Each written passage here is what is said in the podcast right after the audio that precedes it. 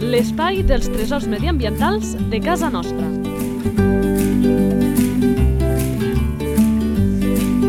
Un espai conduït per Francesc Balanyà. Molt bones a tots i a totes, benvinguts a una nova edició d'aquest espai que tracta de parlar del gruix de la nostra fauna. Hi ha animals que els que ens seguiu heu vist que tenen més presència, els ocells, per exemple, i altres que tenim més abandonadets. I el cas d'avui és uh, d'aquest grup, dels peixos.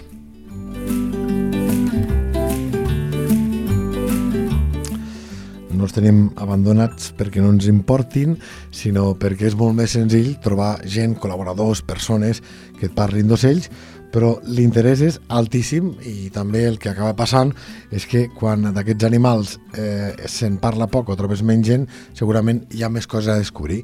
Esperem que és el que passi avui parlant amb la Rosa Marsol, la directora del, dels centres piscícoles del Pont de Suert i de Bagà. Aquí ja saludem. Rosa, molt bones.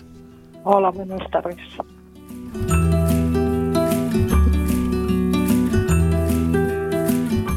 La fitxa tècnica. I ara anem a conèixer quin peix és concretament el que avui és el nostre protagonista. Nom comú.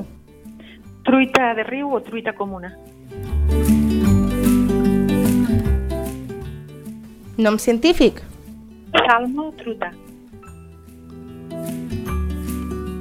Esperança de vida. Uns set anys. Si no se la cruspeixen abans els cormorans. Parlarem d'aquest cor marí també, de com li agrada el peix, i, i les truites amb els pescadors és, és un cas ben particular que també esmentarem al llarg d'aquest espai. Abans, però, seguim amb aquesta fitxa tècnica per saber ara... Alimentació. Carnívor. I quin tipus d'aliment és eh, el que li agrada? Mosques, entenc, mosquits o la cosa és més àmplia? Bé, els, els truites són carnívores, com podrem observar amb la seva mandíbula, perquè tenen dents, i llavors s'alimenten d'insectes, principalment d'insectes.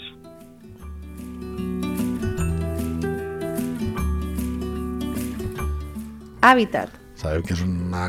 Un, viuen amb, amb trams de rius on l'aigua és relativament fresca i molt oxigenada. En trams d'alts dels rius.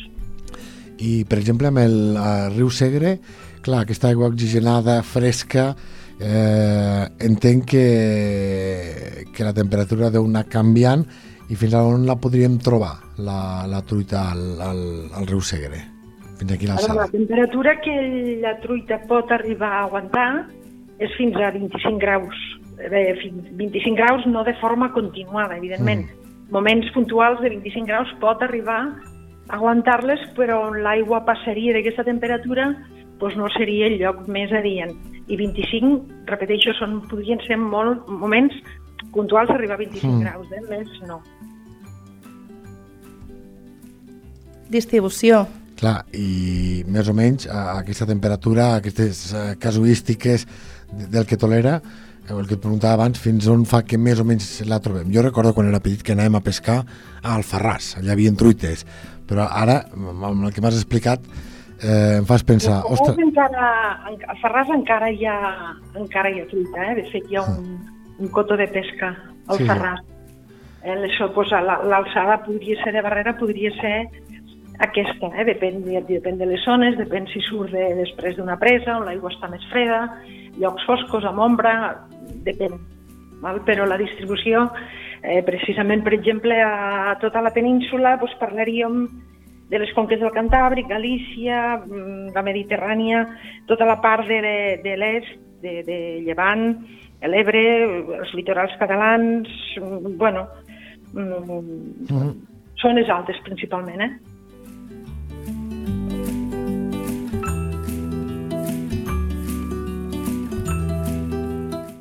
Salut de l'espècie. A veure, els rius d'alta muntanya, quan a truita, el, el protagonista principal dels rius d'alta muntanya és la truita, aquesta truita comuna. No és un animal ni no, no gaudeix de cap tipus de protecció especial, eh?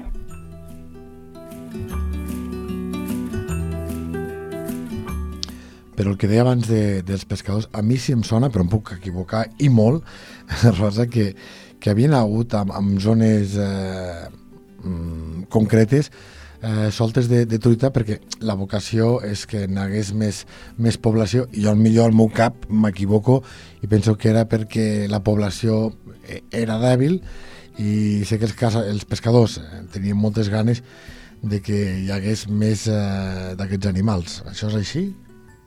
A veure, el tema de la truita, ara entraríem en temes més complexes com serien els de la genètica. -huh. eh, les repoblacions de truita es fan des, dels anys, des de l'any 1800 i pico. S'han repoblat tots els rius de la península d'Europa de tot arreu de truita comuna. Truita comuna és una truita que té una, uns puntets negres al llarg de tot el seu cos i uns puntets vermells i un color així, de color oliva, de color marronot clar.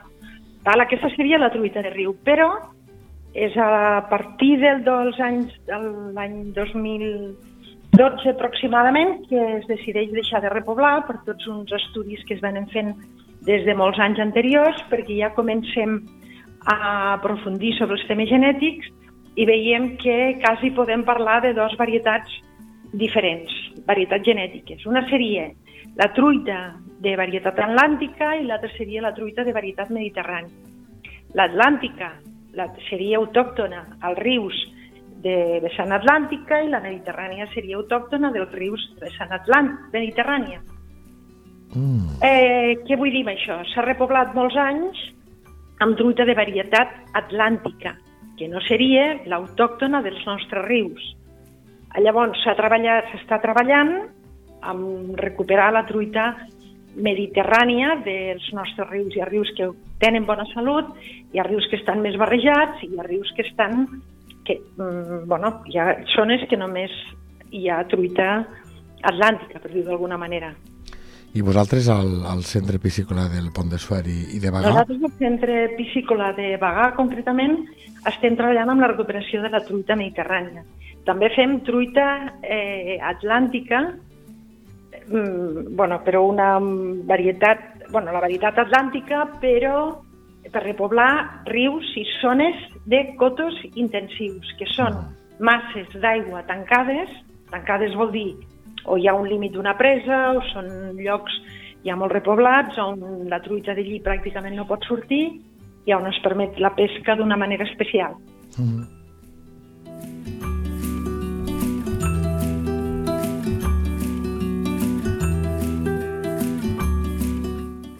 Activitat? Al dia a dia mm, aquestes truites eh, com és? Surten al capvespre, les trobem eh, durant tot el dia, què, què és el que fan? El, el, la massa d'aigua a vegades se'ns fa difícil, tothom tenim molt interioritzat el que és un, per exemple, que és un prat, el que és un bosc, que els, els animals allí s'amaguen pues, o tenen un menjar concret. En canvi, el tema de l'aigua, tots ens pensem que allí cap tot. Mm. Doncs no. Un riu ens ho hem d'imaginar igual que un bosc o que, que, que un bosc, no? I cada, cada animal té el seu territori, té el, el seu refugi, llavors la truita té una zona de vida, diguéssim, com casa seu, i d'aquest punt de partida fa petites migracions en busca de menjar, en busca de menjar principalment, i una mica més llarg d'aquestes migracions quan és època de, de reproducció. Mm Mm. Clar, i això canvia la cosa. Mira, com que n'hem parlat, som-hi. Reproducció. Reproducció, doncs, bueno, el, aquests animals eh, tenen una fecundació externa. Vol dir que no hi ha contacte entre el mascle i la femella. I funciona de la següent manera. La femella en època de reproducció, que acostuma a ser l'hivern, eh, surt eh, neteja amb un, a, a zones de riu on hi ha poca corrent i fondàries poc fondo, 20-30 centímetres, una grava amb un diàmetre mig. Allà on s'arriba la femella, neteja aquest, aquesta zona de riu, fa com un niu i deixa anar als òvuls. I acte seguit passarà el mascle per sobre i deixarà ah, deixarà anar l'esperma i es produirà la fecundació. Aquests animals com que no cuiden a la descendència, mm, la seva estratègia de supervivència és mm, tindré molts ous, molts ous, molts ous, perquè tots aquests en viuran molt poquets. Això és la diferència entre aquests animals, els peixos principalment, i els mamífers, on podríem pensar, pues, no sé, la descendència d'un gos, per dir d'alguna Sí, sí. manera, dos cries, cinc, deu, però els cuiden i garanteixen la supervivència. En canvi, els peixos no. I aquesta seria la seva estratègia. Relació amb els humans. Sabem que és un dels animals apreciats a, a l'hora de pescar i no sé mm, si hi ha altres menes de, de relacions amb les persones d'aquest peix. Ens relacionem d'altres maneres? L'origen de la relació dels humans amb aquesta gent, i sobretot era a zones altes i zones de muntanya, eh, bé, tothom aprofitava els recursos que la natura els hi donava, tant el bosc com els bolets, com la fruita, com el riu.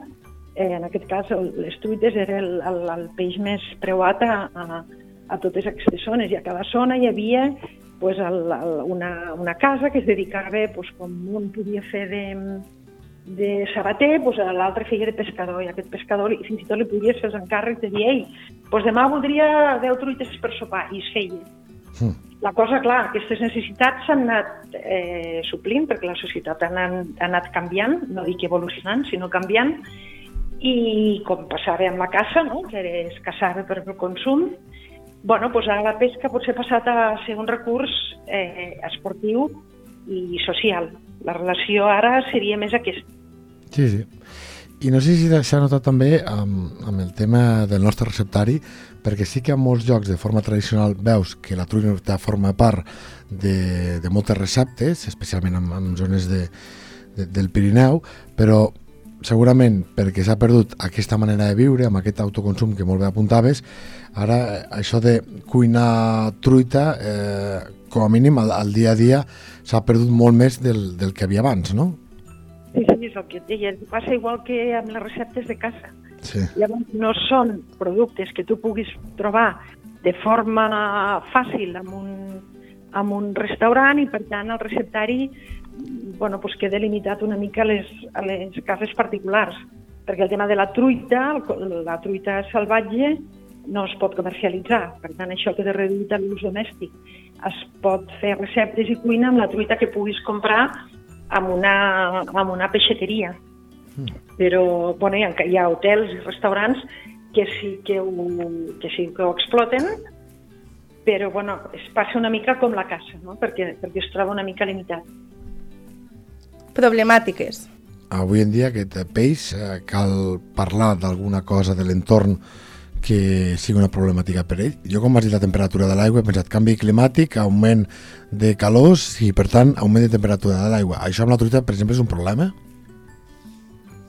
Bueno, clar, el canvi climàtic es parla de, ja de desplaçament d'espècies.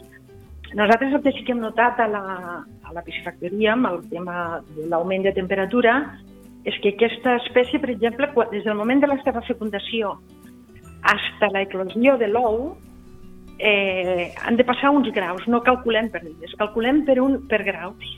Ha de sumar eh, aproximadament doncs, uns 380-400 graus. Això vol dir que la temperatura, de, si, si la temperatura de l'aigua és d'un grau cada dia, necessitaríem 400, 380 o 400 graus perquè eclosionés l'ou. Si la temperatura de l'aigua és de 10, doncs hauríem de reduir els dies. El que sí que hem notat, d'uns anys cap aquí, que aquest període s'està escurçant, perquè la temperatura de l'aigua està augmentant una mica. I, Què passa? Clar, Al moment que... Eh? clar, no, no, exacte. La, la pregunta és, i això té algunes conseqüències? És a dir, que hi hagi, sigui més breu aquest cicle, eh, puc detectar que tingui algunes conseqüències? Nosaltres, jo no sóc especialista com per dir que ara que pugui tindre conseqüències. El que sí que pot tindre conseqüències són totes aquestes avingudes d'aigua tan brutals de sobte o sequeres al riu, això sí que l'afecta, això està claríssim. El, el, perquè, clar, als rius hi ha d'haver aigua. Si no hi ha aigua, aquests animals no poden viure. Si resulta que hi ha molt poca aigua, la quantitat, aquesta poca aigua s'escalfa més. Si passem d'aquestes temperatures que us he dit de forma continuada, aquests animals no estan a la seva millor situació. Eh, clar, afecta, la sequera afecta, seguríssim.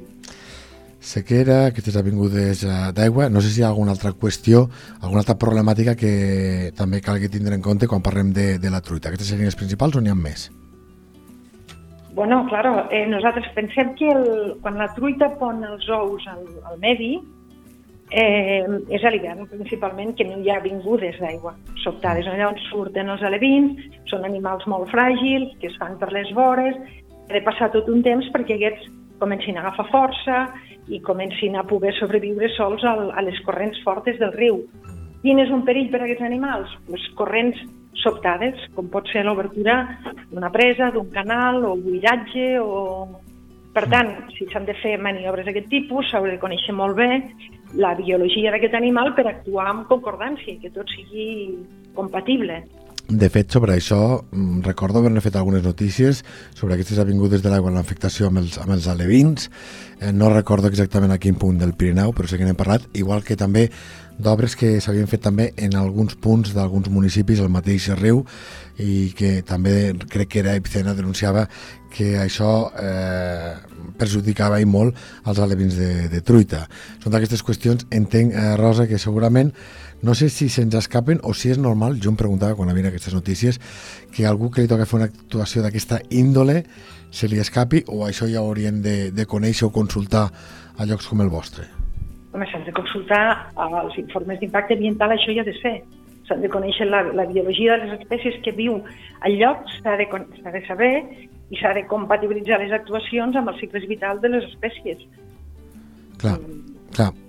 Un dia podríem parlar d'aquests famosos perquè sempre parlem de que s'ha d'aprovar eh, l'estudi d'impacte ambiental, però seria interessant saber com es configura i quins ítems demanen o quins coneixements eh, requereix qui, qui, qui el demana i perquè per més tard s'ha aprovat. Seria un, un tema interessant aquest que pagaria la pena de, un dia de dedicar-hi un monogràfic. Anem amb una altra qüestió. Curiositats. Les truites, al, als pobles de muntanya, amb aquesta figura que us he dit, que podia existir una persona que era un pescador expert, també se li feien un encàrrec i es demanaven truites quan els nens, bebès, tenien la malaltia del mal blanc, tenien el mal blanc a la boca, es demanaven truites i se'ls hi passaven per la boca perquè la truita té un, una capa amb una mucosa que és bactericida i aquesta passejada de la truita per la boca dels infants els hi curava la malaltia i no feien servir antibiòtic. Això és una curiositat explicada per, per la gent de, de la zona. Clar, eh, és fantàstic. Eh, hem vist moltes vegades també en altres casos d'animals que se'ls utilitzava eh, com a remeis. Eh, tal com ho dius, s'ha sobreentès, però perquè quedi clar, ho pregunto directament, que el remei era efectiu. El remei era efectiu i jo us puc dir que m'he trobat amb una visita d'una família que va vindre a demanar una truita d'una mida de 10 centímetres i se li passa viva per la boca. Això es parlo de fa molts anys, però jo vaig viure l'experiència que m'ho van vindre a demanar. Caram. I això, després preguntat i buscat informació, es feia. La, la truita havia de ser viva, eh, perquè per mantenir aquesta propietat de la mucosa aquesta que recobreix tota la pell. Caram i de curiositats n'hi ha més que abordarem a l'altre espai.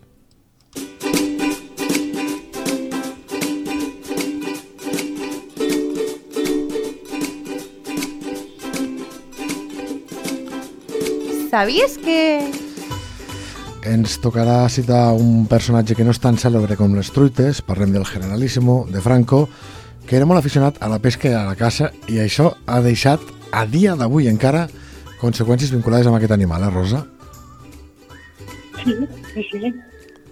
El, el seu, eh, en aquesta època de la que estem parlant, eh, bueno, hi va haver una política de repoblacions d'espècies al·lòctones molt important, des de l'eucaliptus al nord de la península, mm. hasta el pi roig, hasta les truites, hasta i en aquella època es va repoblar molt amb truita irisada, que és una truita d'origen americà, que és la, que, la de consum, eh, la de les peixateries. I en aquella època es van repoblar llacs i zones del Pirineu per poder anar a pescar en aquesta situació generalíssima, sí, sí. Està documentat, sí.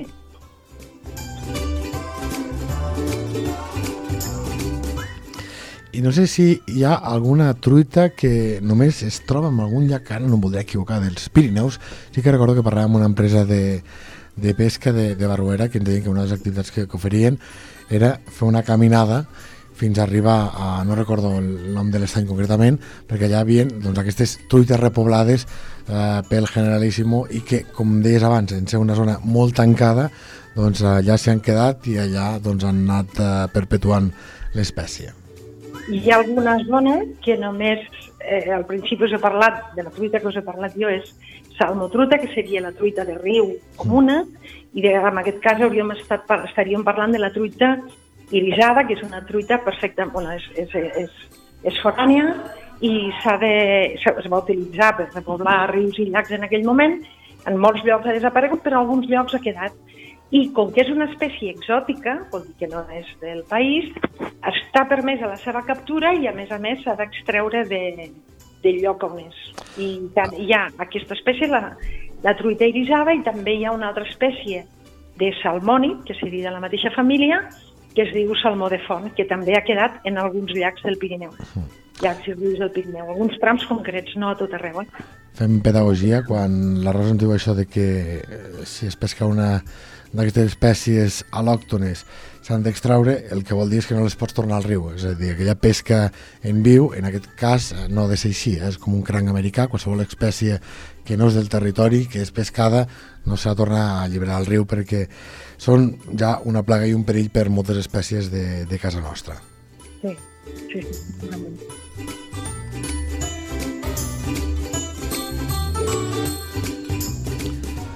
I anirem ja amb la darrera secció del programa que ens porta a parlar de com parlem precisament. Natura a punta de llengua. Clar, que sabeu que aquesta secció ens agrada molt, però aquí tenim un programa que us podeu imaginar, que nosaltres, pencaires com som, hem buscat dites i frases fetes. Però clar, en algunes, com la que vaig a llegir ara, un té dubtes de si parla del peix o parla d'aquell menjar tan bo que es fa mous. Vosaltres mateixos jutgeu. Hi ha una que diu, al refreny català, el barb, la truita i el gall menjar lo menjar de maig. També es pot dir, hi ha una variant, que és el bar, la truita i el gall tot el maig.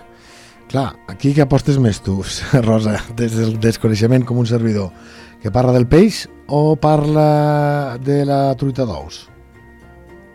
Doncs la veritat, en aquests, no coneixia aquest eh, refrany, no ho sé, però podria pensar així, no, no sé per què al maig. Eh, eh, la temporada de pesca s'obre normalment per gener, febrer, març, abril, maig, podria ser perquè ja comen, la temporada de pesca està oberta, es podria pescar, la primavera ja comencen, Mm. la temperatura de l'aigua dels rius augmenta, més activitat i que es pesqui truites, podria ser. Podria ser també que les gallines eh, amb el bon temps ponen més ous i ha arribat la primavera perquè a l'hivern no ponen. No ho sé, no ho sé. A veure, va, una altra que també em genera dubtes. Es veu que n'hi ha una que diu fer truita, que seria com fer campana, eh? no anar a l'escola. Clar, aquí no sé jo. De truita se m'acudiria, tampoc ho sé, però com que la truita és un animal que viu contracorrent i va sempre contracorrent i va saltant Mm. i salta obstacles Mm. alts, doncs podria ser que et saltessis una classe, no ho sé, que fos per aquí. Sí, sí, sí, sí, sí. Eh, pot ser, i com que aquí ens agrada també utilitzar una mica el cap i pensar, ens quedem amb, amb aquestes reflexions, però en qualsevol cas, mm, crec que a la Rosa i a un servidor són frases que no havíem escoltat mai, eh? no és de les que emprem nosaltres. No, jo fer truita no ho havia, no ho havia sentit mai, no.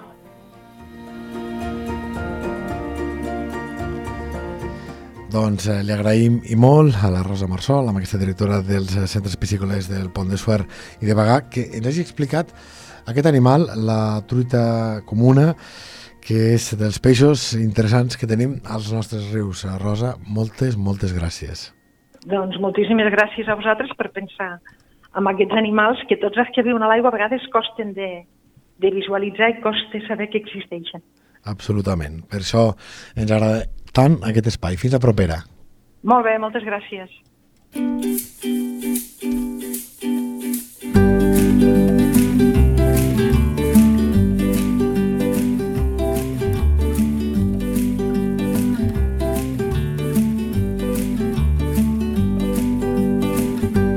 Teva entitat vol explicar un tresor de casa nostra? Un animal, una planta o un indret? Si és així, envia un correu a lleida24 arroba lleida24.cat. Lleida Natura, l'espai dels tresors mediambientals de casa nostra.